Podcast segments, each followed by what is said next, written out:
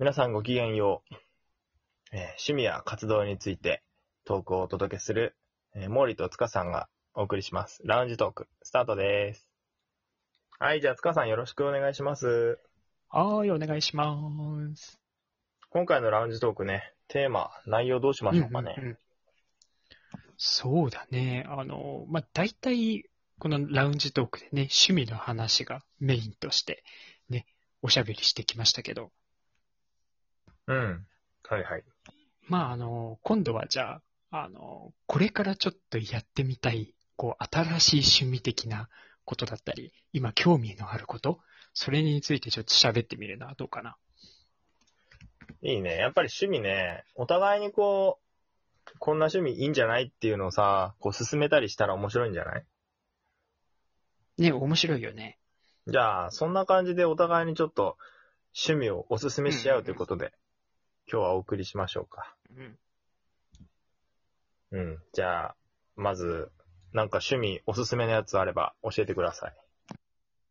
そうだね。あの、ちょっと、ストレス解消系にいいかもしれないんだけど、うんうんあの、ダンスうん。おー、ダンス、はいはい。うん、これいいんじゃないかなと思って。あの、うちらって結構歌とかさ、音楽系好きじゃん。うん、そうだね、割と。ね、あの、もしさ、歌いながら踊りもできたらちょっとかっこよくない？すげえ難しいけどね。ね、難易度は高いけどさ、ね、あの、まあ、ね、いきなりさ、あの、BTS とかさ、ああいう難しい踊りじゃなくてもさ、うん。あの、ね、星野源さんの恋とかさ、ああいうのあーなるももしかすると、歌いながら踊れるかもしれないよね。あーちょっとこう、本格的なブレイクダンスとかじゃなくても、こう、曲に合わせて振り付けとかを踊るみたいなイメージかな。そうだね。あの、AKB さんのあの、365日の紙飛行機とかじゃ、ああれか。えっ、と、それより、フォーチュンクッキーの方がいいかな。男に男がフォーチュンクッキーを踊るの勧めるって面白い。面白いね。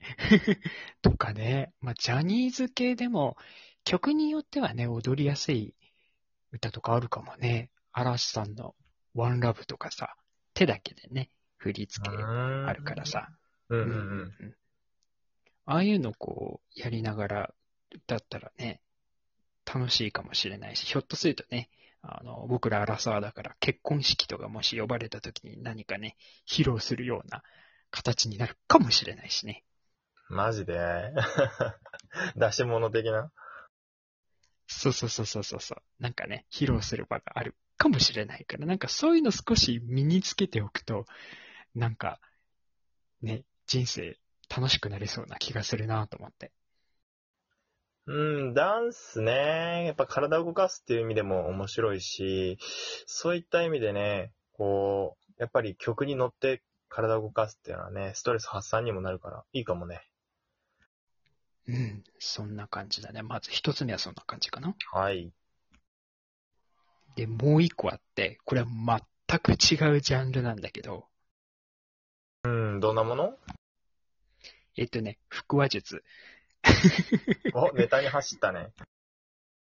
そうそうそうそうそうそう。なんかあれもさ、ね、あの、手にこう人形つけてさ、あの、結構頭使うよね。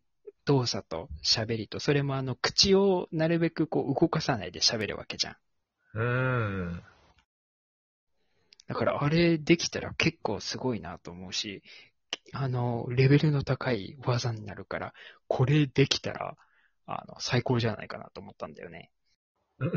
え、マジで？あれ結構マニアックじゃない？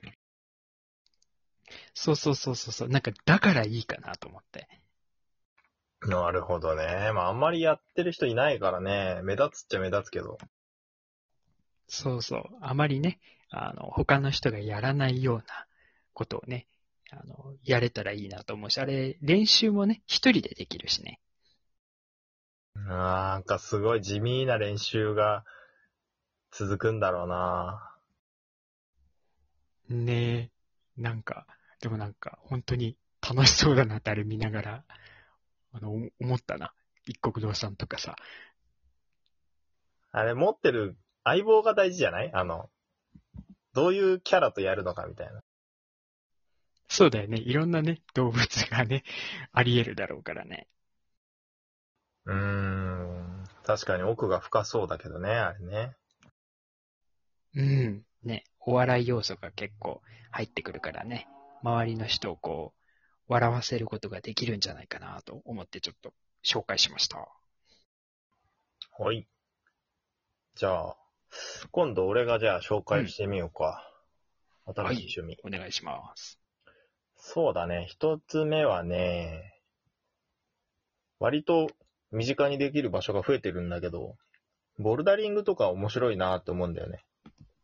あー、なるほど。確かに人気がね、ぐっと上がって、オリンピック競技にもなったしね。そうそうそうそう。で、あれ室内でやるし、意外とね、体全身使うんだよね。うん、そうだよね。で、結構、まあ体力なくても、割とこう、なんだろうね、こう結構頭も使うし、体も使うし、どっちも使うから、うん、そうだね。だそういうゲーム性も結構あったりして、あとは体をこう全身を使うっていう意味で、結構ね、頭も体も、まああとこう、センスというのかな？うん。うん、うん、うん。わかるわかる。そういうのもね、こう必要だったりするから。ボルダリングいいっすよ。うん、指先の力とか大事だよね。うん。っていうのが一つ。なるほど。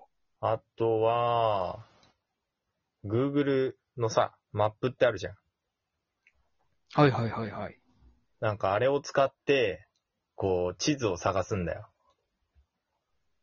うんうん。で、Google マップってさ、結構リアルにさ、写真のところまで寄ったりとか、近づいたりできるじゃん。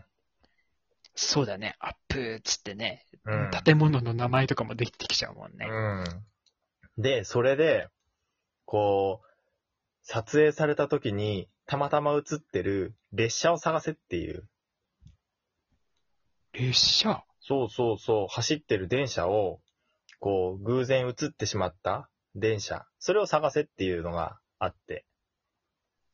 ええー、面白そなんか鉄道とかさ、結構レールの上を走るから、探しやすそうに思うんだけど、意外とこう、うんう Google んマップをさ、あの、撮影する、そのタイミングに走ってるかどうかだから、結構、遭遇するのが難しいらしいんだよね。う。そうだよね。線路沿いのね、道路じゃないと、で、なかなかどっかに、チャンスも出てこないし。その、うん映ってるんじゃないかっていうのを推測して、こう、ピンポイントに探すみたいな。っへていうなんか遊びえ、があって面白そう。まあこれは割とすぐできるっていうものかな。そうだね。うん。お金をかけず、ね、パソコンかスマホがあればできちゃうね。うん。っていう、まあ、インドアなね、結構、すぐサクサクできる面白い、まあ、趣味が一つと。あと、は、うーん、そうだな、サウナかな。なるほど、そうきましたか。まあ、サウナって最近結構ブームになってたり、話題になってたりするんだけど、そうだね。芸能人もなんか、別荘に作っちゃいましたとかっていう人もいるもんね。うん、あるあるある。まあ、サウナっていうのはそもそもね、こう、まあ、いろんな銭湯とかさ、こう、お風呂入った時に、まあ、サウナ室みたいなとこ入ってさ、まあ、うん。行く人と行かない人結構いるけど、そうだね。あこれからの時期、まあ、秋とかになるし、まあ、汗をかくっていうのもさ、ほら、リフレッシュの方法としてすごい有効だと思うから、うん。デトックスとかね。自分をやっぱ整えるっていう、そういう作業の一環としてサウナはいいんじゃないかなっていう、そういうお話だね。なるほど。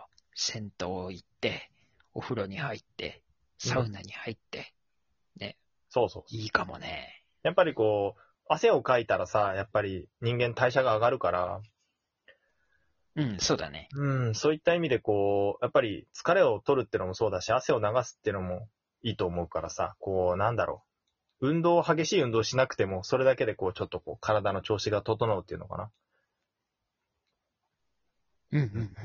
だから、まあ、ボルダリングとかで全身動かしてもいいし、まあ、Google マップでこう、知的に楽しんでもいいし、あとはまあ銭湯とかでお湯に浸かったり、汗を流したりしてさ、こう、体の循環を良くして、やっぱりこう気持ちをこう、ね、リフレッシュさせたりっていうのもいいんじゃないかなっていうことで、3つ、趣味をおすすめしたいと思います。